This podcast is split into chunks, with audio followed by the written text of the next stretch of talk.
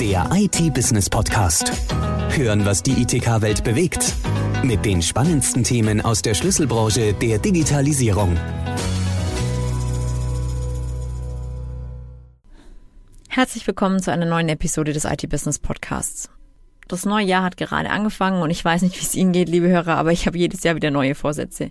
Und wenn man sich das vergangene Jahr einmal anschaut, war der Wunsch nach Digitalisierung in vielen Bereichen sehr groß. Das heißt, die Politik, Bildung, Verwaltung, Gesundheitswesen, nur um ein paar Beispiele zu nennen. Und da ähm, das Thema Digitalisierung, digitale Transformation oder auch digitaler Wandel sicherlich bei vielen Unternehmen dieses Jahr auf der Agenda steht, wollten meine Kollegin Sarah Gandorf und ich eine Podcast-Folge dazu machen. Dafür sprechen wir heute mit Mike Kaufmann. Er hat die Initiative Digitalbegleiter gegründet und kennt sich mit der digitalen Transformation in deutschen Unternehmen sehr gut aus. Herr Kaufmann, wie grenzen Sie unser heutiges Thema Digitalisierung ein? Ja, schönen guten Morgen auch von meiner Seite. Vielen Dank für die Einladung. Ja, Digitalisierung ist ja ähm, ein Stück weit der Oberbegriff für den, für den aktuellen digitalen Wandel in der Gesellschaft und auch ähm, ja, in, der, in der Wirtschaft. Ähm, das ist, finde ich, ein bisschen schwer einzugrenzen, weil es eben ein ähm, ein sehr übergreifendes äh, Thema ist gerade. Wir haben den Übergang von analogen in die digitalen Technologien. Ähm, wir haben eine ganze Menge Innovation gerade dabei. Ich denke, das Wichtigste ist, um es ein bisschen äh, einzugrenzen oder abzugrenzen, sage ich mal, ist ähm, Digitalisierung eben nicht mehr als ein Projekt zu sehen. Also wir haben sehr oft immer noch das Thema, dass äh, Digitalisierungsprojekte vielleicht auch als Digitalisierung gesehen werden. Ich denke, es sind nur Bausteine in diesem mhm. permanenten Veränderungsprozess. Das ist eben ganz wichtig. Und das betrifft eben aus unserer Sicht ähm, alle Lebens- und auch Arbeitsbereiche gleichermaßen. Ich glaube, das ist so das ähm, Allumfassende zu diesem Thema ähm, Digitalisierung. Also deswegen sehr schwer einzugrenzen, wie ich finde, weil es eben so eine unfassbare Tragweite auf die gesamte Gesellschaft gerade hat. Wie digital denken Sie, sind denn schon die deutschen Unternehmen? Ja, da kann ich ähm, aus meiner Sicht für, ähm, für die Zielgruppe, ich würde es mal nennen, innerer geführter Mittelstand sprechen. Das ist so die Zielgruppe, in der wir uns seit, ähm, ja, oder ich mich schon seit über 20 Jahren bewege. Und ähm, da gab es eben aus meiner Sicht lange Zeit äh, das, das Bewahren von, von gewissen Strukturen, von gewissen Technologien. Ähm, da war teilweise sehr wenig nach vorne ähm, ausgerichtet, teilweise auch was, die, was den Mut angeht, neue Dinge zu, zu testen. Ich nehme so als Beispiel wirklich diese Begrifflichkeit Cloud. Da hat sich der Mittelstand sehr lange schwer getan, glaube ich, das zu, ähm, zu akzeptieren, das einen großen Bestandteil äh, einnehmen wird. Ähm, da gab es eben mittlerweile jetzt schon den Wandel, man hat erkannt, dass man was tun muss. Jetzt kommen aber viele Themen auf einmal. Und deswegen gibt es, glaube ich, eine ganze Menge an der Stelle noch zu tun. Es fehlt ein bisschen teilweise der, der Mut, auch mal Dinge zu machen, weil ich vielleicht auch gar nicht noch weiß, in welcher Reihenfolge. Es fehlt eben auch so ein bisschen der, vielleicht einen Plan erstmal zu erstellen ähm, über verschiedene Bereiche, die ich überhaupt zu bedenken habe.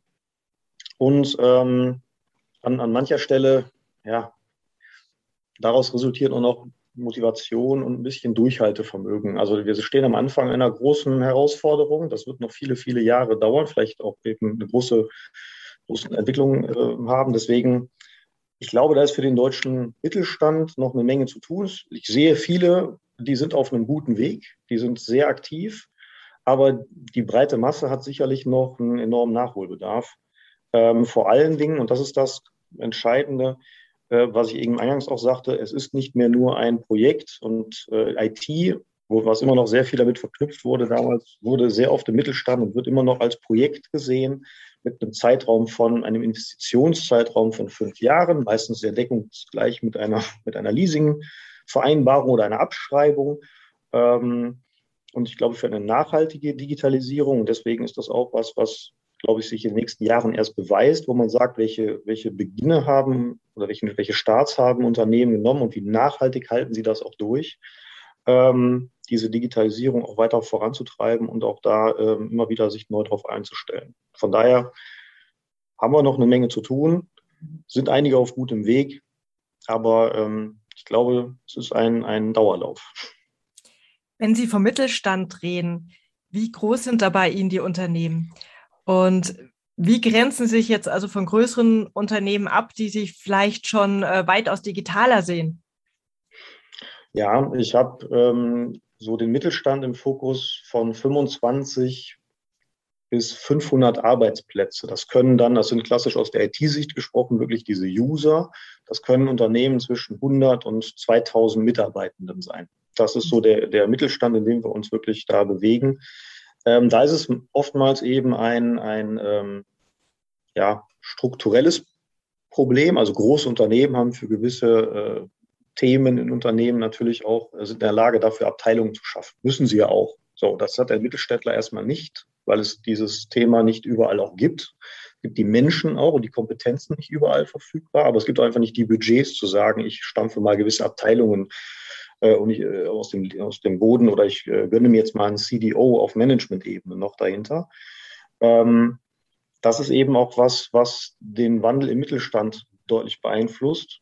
Ähm, die Menschen sind da irgendwann ein Stück weit jetzt der begrenzende Faktor. Selbst ein Mittelständler, der das Konto voll hat, kann sagen, ich gehe gewisse Dinge technologisch an. Ich kaufe mir Zeit durch Geld und kaufe mir Techniken ein. Das geht heute im Zeitalter der Cloud sehr gut.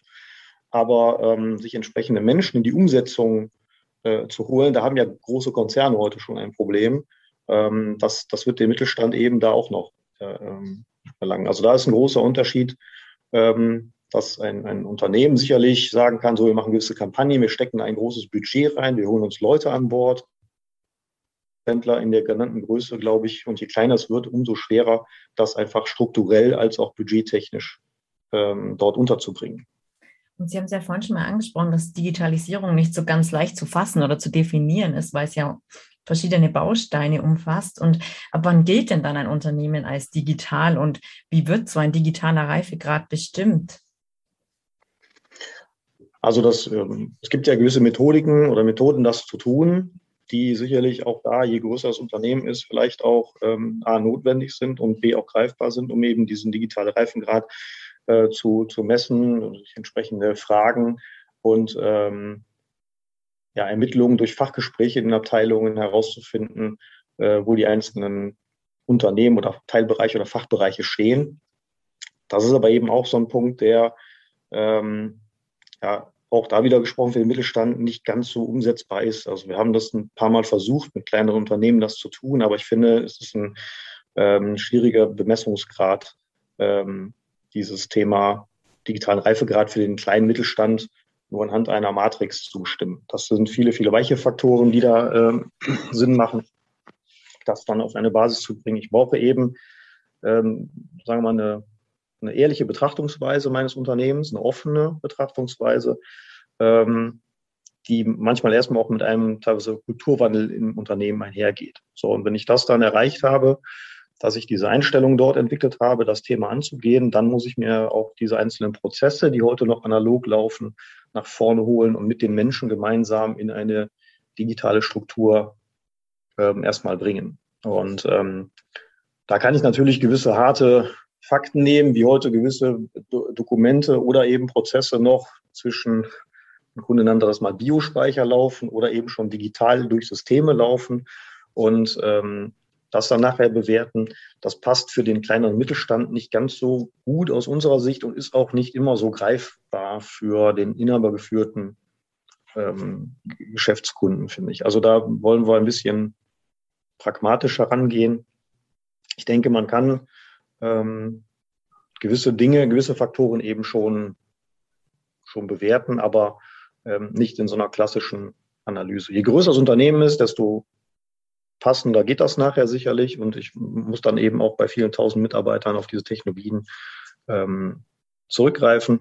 Für kleinere Unternehmen muss ich heute erstmal gucken, ich brauche Plattformen, wie ich überhaupt mit den Mitarbeitenden in Kommunikation treten kann. Mhm. Ihre Initiative heißt ja Digitalbegleiter. Wie begleiten Sie diese Unternehmen denn dabei, digitaler zu werden? Ja, wir haben uns ähm, vor, vor drei Jahren, wir kommen ursprünglich aus dem, aus dem IT-Vertrieb und haben dort eine Menge Projekterfahrung und haben uns vor einigen Jahren hingesetzt und haben gesagt, gut, es gibt verschiedene Partner des Mittelstands, aber ähm, wer ist denn so an der Seite zu den ganzen genannten eben Aufgaben und Herausforderungen, die ich eben erzählt habe, wer ist denn also der Partner für den, äh, für den mittelständischen Geschäftsführer? Und äh, das Beraterthema, so habe ich es immer erlebt, ist immer und ist heute immer noch ein schwieriges von, ähm, von der Akzeptanz im Mittelstand. Ähm, ich glaube, dass das äh, gerade anfängt, äh, dass ein Bewusstsein dafür entsteht, dass man sich generell einfach für gewisse Themen Expertise und Hilfe holt. Nichtsdestotrotz ist es gerade im Mittelstand natürlich ein großes Vertrauensverhältnis, was erstmal aufgebaut werden muss. Das kann ich zwischen Konzernen einfach anders regeln. Es gibt große Beratungsinstitute und es gibt große, große Firmen. Da müssen gewisse Dinge matchen. Aber ich glaube, wenn Sie, wenn wir es heute erleben, wenn ein mittelständischer Geschäftsführer über all die Dinge, die sein Unternehmen halt offen sprechen muss, dann braucht man ein großes Vertrauensverhältnis. Und da verstehe ich auch viele, dass man sagt, hm, da lasse ich jemand an mein Eingemachtes dran. Ähm, das ist, äh, das ist sehr schwierig. Und deswegen haben wir gesagt, wenn wir das, wenn wir das machen wollen, dann wollen wir diese, dieses Vertrauen als Basis nutzen. Und deswegen haben wir auch bewusst diesen Begriff der Digitalbegleitung gewählt, weil wir es generell unsere Engagements auf einen längeren Zeitraum, nicht auf eine permanente Dosis jeden Tag, wir müssen da nicht Händchen halten, aber wir wollen einfach sagen, wir können und wollen dich nur verstehen und können auch irgendwann nur sinnvolle Vorschläge machen, wenn wir permanent über einen längeren Zeitraum mit dir in Kontakt sind. Und das ist erstmal so die Basis für, ähm, für diese gemeinsame Zusammenarbeit. Und wir sind eben auch Bestandteil der Entscheidungen, weil das, was, was ich ja eben gerade eingangs genannt habe, ist natürlich ähm, an, an vielen Ecken immer wieder mit Entscheidungen und auch mit, äh, mit Lösungsfindungen. Ähm, ja, hängt das zusammen. Und genau das wollen wir eben auch tun. Wir wollen, sinngemäß, wir laufen nicht weg, wir begleiten mit, wir suchen an jedem, an jeder Baustelle und Herausforderung auch mit dem Kunden oder für den Kunden die Lösungen und äh, implementieren sie und begleiten sie auch gemeinschaftlich. Und natürlich funktioniert nicht immer alles sofort. Das ist eben auch was, was die Digitalisierung fordert, dass wir einfach in kleinen Schritten nach vorne gehen und ähm, ich sag mal nicht bewusst jetzt ein, ein, ein großes Pamphlet erzeugen in, in einer sehr kurzen Zeit mit vielen Dingen, wo man sagt, das läuft schlecht, so muss es besser machen, sondern genau das in einzelne Kapitel unterteilen und mit dem Kunden gemeinsam abarbeiten. Und ähm, da in der Geschwindigkeit des Kunden, wie es möglich ist. Ich habe ja eben begrenzende Faktoren genannt. Das kann einmal Budget sein, das kann einmal auch, aber auch Kompetenz sein, das kann aber auch einmal das persönliche Empfinden sein, zu sagen, ich muss mich erstmal daran gewöhnen, in eine Verantwortungsrolle reinzugehen, jetzt in eine Abteilung. All das sind diese verschiedenen ähm, Dinge, die wir in dieser Digitalbegleitung in den letzten zwei, drei Jahren dort, ähm, sagen wir mal, herausgearbeitet haben. Und dann haben wir irgendwann festgestellt, auch für uns selber, wir brauchen verschiedene Kompetenzen, ähm, und haben daraus, und da sind wir gerade dabei, das weiter aufzubauen, eben ein Kompetenznetzwerk aus verschiedenen Menschen. Ich sage bewusst auch Menschen, also gibt ja Kompetenznetzwerke auch von Firmen, die sich zusammenschließen. Wir haben das ein bisschen reduziert und wollen sagen, gut, wir reduzieren das auf eine Anzahl von, von oder eine Gruppe von Menschen mit verschiedenen Kompetenzen, um teilweise auch gar nicht immer sofort in den Projekten dann zu bleiben, aber einfach auch nur Anregungen zu geben für gewisse Dinge. Also Hilfe zur Selbsthilfe zu leisten. Unser Anspruch ist nicht immer zu sagen, wir wollen das alles komplett auch selber machen, sondern da, wo es halt passt, wo wir es schaffen, machen wir es gerne. Ansonsten geben wir aber auch Hilfe zur Selbsthilfe und regen an, dass wir es selber leisten. Ich, dass der Kunde selber leisten kann oder andere Partner findet, die das für ihn leisten können. Ähm, vergleiche es manchmal im Sport so ein bisschen wie mit auch so einem Personal Trainer, den ich halt habe, der mir gewisse Anregungen halt gibt, der mir Hilfestellungen gibt, ein Stück weit. Trainieren muss ich schon noch alleine. Aber mhm. ähm, na, natürlich braucht es an der Seite vielleicht auch noch jemanden, der sich um das Thema Ernährung kümmert. So, dann ist in dem Netzwerk auch jemand wichtig, der diese äh, Dinge ab, äh, abbildet und da seine Stärken und auch seine, seine Kompetenzen hat. Was wir erstmal in dem Zuge machen, ist, dass wir ähm, ja, Begrifflichkeiten wie eine eine digitale Roadmap versuchen mal zu entwickeln, basierend auf einer Ist-Analyse und sagen, so dieses nach vorne denken und nach vorne nebliger wird. Also das erste und zweite Jahr kriegt man vielleicht noch begriffen, aber wo es im dritten, vierten Jahr hingeht, also vielleicht Boost im dritten, da wird es eben so ein bisschen, ja, kreativer, wo man sagt, wo könnte es denn dann hingehen in drei Jahren? Wo will man denn vielleicht hin? Und das immer wieder zu justieren und nachzuregeln, das ist auch Bestandteil dieser Digitalbegleitung, ähm, auch den Kunden in regelmäßigen Abständen daran zu erinnern, dass man dieses Pamphlet noch mal noch vorne holt und nochmal durcharbeitet und sagt, wo stehen wir denn gerade? Was hat sich geändert? Was hat sich für dich geändert in deinen Herausforderungen? Und wo müssen wir entsprechend ähm, vielleicht nachsteuern oder justieren? Das ist so die Aufgabe, wie wir äh, in unserem Netzwerk äh, die mittelständischen Kunden äh, begleiten wollen. Zumal es ja auch immer wieder zu Überraschungen kommt, jetzt mit der Lieferkette oder durch die Pandemie, Sachen, die man nicht vorher einberechnen kann. Absolut. Also Sie haben eben, das ist ja auch eingangs eben das Thema, äh, was ich sagte, dass Sie verschiedene Bereiche haben, die wir in dieser Digitalbegleitung auch in einem Dreiklang sehen. Das ist äh, die Unternehmensstrategie. Ähm, da muss ich heute viel, viel mehr darauf achten. Also bekannte Begriff der Disruption. Wer kommt denn auf einmal von links oder rechts in mein angestammtes Feld? Wie entwickelt sich meine Branche? Wo kann ich aber auch disruptiv mit meinem Know-how vielleicht anderweitig äh, Geschäft entwickeln? Und dann kommen Einflüsse in, äh, auf, in der Technologie. Ähm, ich habe selber Störungen durch diese Themen, wie Sie gerade sagten, Corona oder eben Lieferketten-Thematiken dahinter. Ähm, und ich brauche darauf auch eine entsprechende Plattform in der IT, wo ich flexibel bestmöglich reagieren kann. Das funktioniert in mittelständischen Strukturen auf Seiten Software und Hardware auch noch nicht so gut. Das muss auch viel, viel offener werden. Und wir brauchen da sicherlich auch verschiedenste Ökosysteme, die der Mittelstand nutzt. Da sind viele auch auf einem guten Weg, diese Akzeptanz zu bekommen dafür. Aber ich muss regelmäßig, ich muss regelmäßig nachjustieren. Was ich ein, ein Projekt, deswegen sagte ich, es ist nicht mehr so, dass man sagt, wir haben jetzt mal zwei, drei, vier Projekte gemacht, jetzt reicht auch mit Digitalisierung. Ich muss regelmäßig schauen, bin ich noch auf dem richtigen Weg und äh, muss ich gegebenenfalls nachsteuern absolut. Und was sind Ihrer Erfahrung nach die größten Hürden beim digitalen Wandel in Unternehmen? Ja, auch da für die Zielgruppe gesprochen, aber vielleicht auch in, in, in fast allen Unternehmen, ähm, die nicht Start-up sind, mhm. äh, brauchen wir einen, ähm, ich glaube, erstmal generellen Kulturwandel. Also ähm, mhm. wir haben heute in vielen Bereichen noch gewisse Abteilungen und Hierarchien, ähm, und da gibt es ja auch verschiedene Modelle, die auch zum Beispiel sagen, was, was Kundenerlebnisse angeht und so weiter. Ich brauche eben eine Durchlässigkeit für den Kunden durch alle, durch alle Abteilungen. Ähm, dieses, das ist nicht mein Thema oder ich bin dafür nicht zuständig, das darf es halt nicht geben. Und da muss man natürlich an vielen Dingen, Strukturen eben erstmal schauen, wie bin ich da aufgestellt. Und so zieht sich auch, wie gerade das Kundenerlebnis, auch die, die Digitalisierung eben durch durch die gesamte Organisation. Und da pralle ich eben zum einen natürlich auf Prozessthemen, die nicht durchlässig sind, aber ich pralle eben auch auf sehr, sehr viele Strukturen und da sind eben die Menschen und die Kommunikation mit den Menschen die Herausforderungen, die ich da lösen muss. Und da, das habe ich festgestellt, eben auch ziemlich mit dem Thema aus der MIT kommend, lösen Sie ja eben, wie gesagt, äh, technische Probleme. Wenn Sie da Ressourcen brauchen, dann kaufen Sie einfach RAM, CPU, Festplatte nach. Das ist bei Menschen nicht so einfach. Wenn wir 20 Jahre einen Weg gegangen sind, da schließe ich mich selber ein und ab morgen sagt man mir, du machst das jetzt mal anders. Das fühlt sich für viele, wie auch für mich, vielleicht auch für Sie nicht gut an. So, das muss man, das muss man heute anders ähm, implementieren äh, und, und nach vorne denken. Und dafür muss aber trotzdem jedem, den Führungskräften, dem Management, auch, ich habe eine Selbstverantwortung in diesem Prozess. Ich darf auch eben nicht mehr sagen, es ist mir egal, ich bin dafür nicht zuständig, sondern ich muss diese Offenheit entwickeln, auch mich mit diesen Themen auseinanderzusetzen,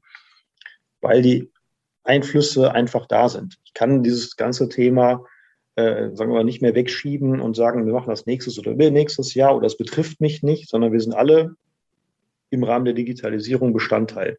Und auf der anderen Seite muss ich auch rechtzeitig beginnen, eine gewisse Transparenz, die vielleicht auch nicht jedem obliegt in einem Unternehmen und einer Kommunikationsplattform überhaupt aufzubauen, wo ich sage, na ja, alle reden so über Modern Workplace, der soll sich an den Bedürfnissen der Mitarbeiter ausrichten, damit die effizient arbeiten können. Aber ich habe festgestellt, viele haben die Mitarbeiter nach Bedürfnissen noch nie gefragt. Ehrlicherweise ich auch nicht so.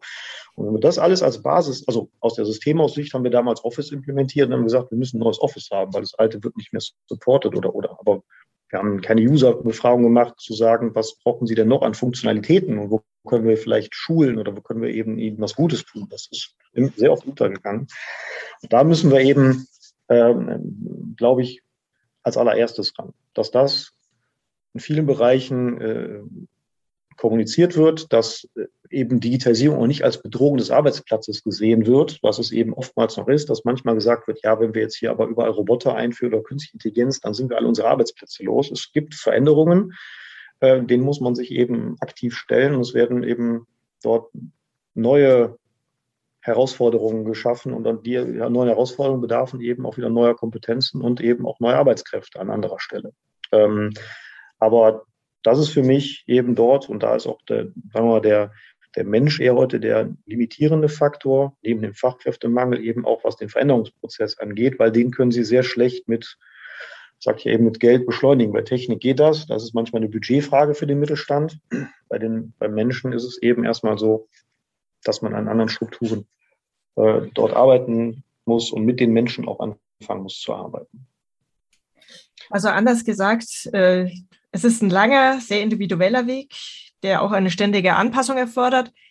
Können Sie unseren Hörern trotzdem Tipps an die Hand geben, wie es denn mit der digitalen Transformation klappt?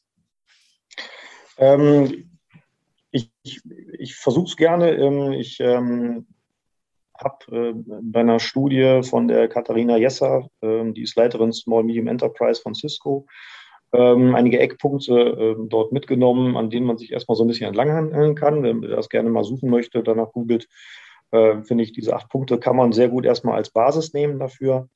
Ähm, ich glaube, dass äh, das Wichtigste allererst mal ist, dass man mit entsprechenden Menschen im Unternehmen, da muss sich jeder seine, seine äh, einen eigenen Bereich dort anschaue und sage, gut, wen schnappe ich mir jetzt wirklich erstmal aus den Abteilungen, ähm, aus meiner Führungsebene und sage so, ähm, was sind denn erstmal, was ist denn unser Ist- und Ist-Zustand erstmal? Wo stehen wir denn heute in all diesen Bereichen, die ich eben gerade nannte? Und das auch kritisch für sich selber auch zu hinterfragen und sagen, okay, wie habe ich denn bis jetzt agiert?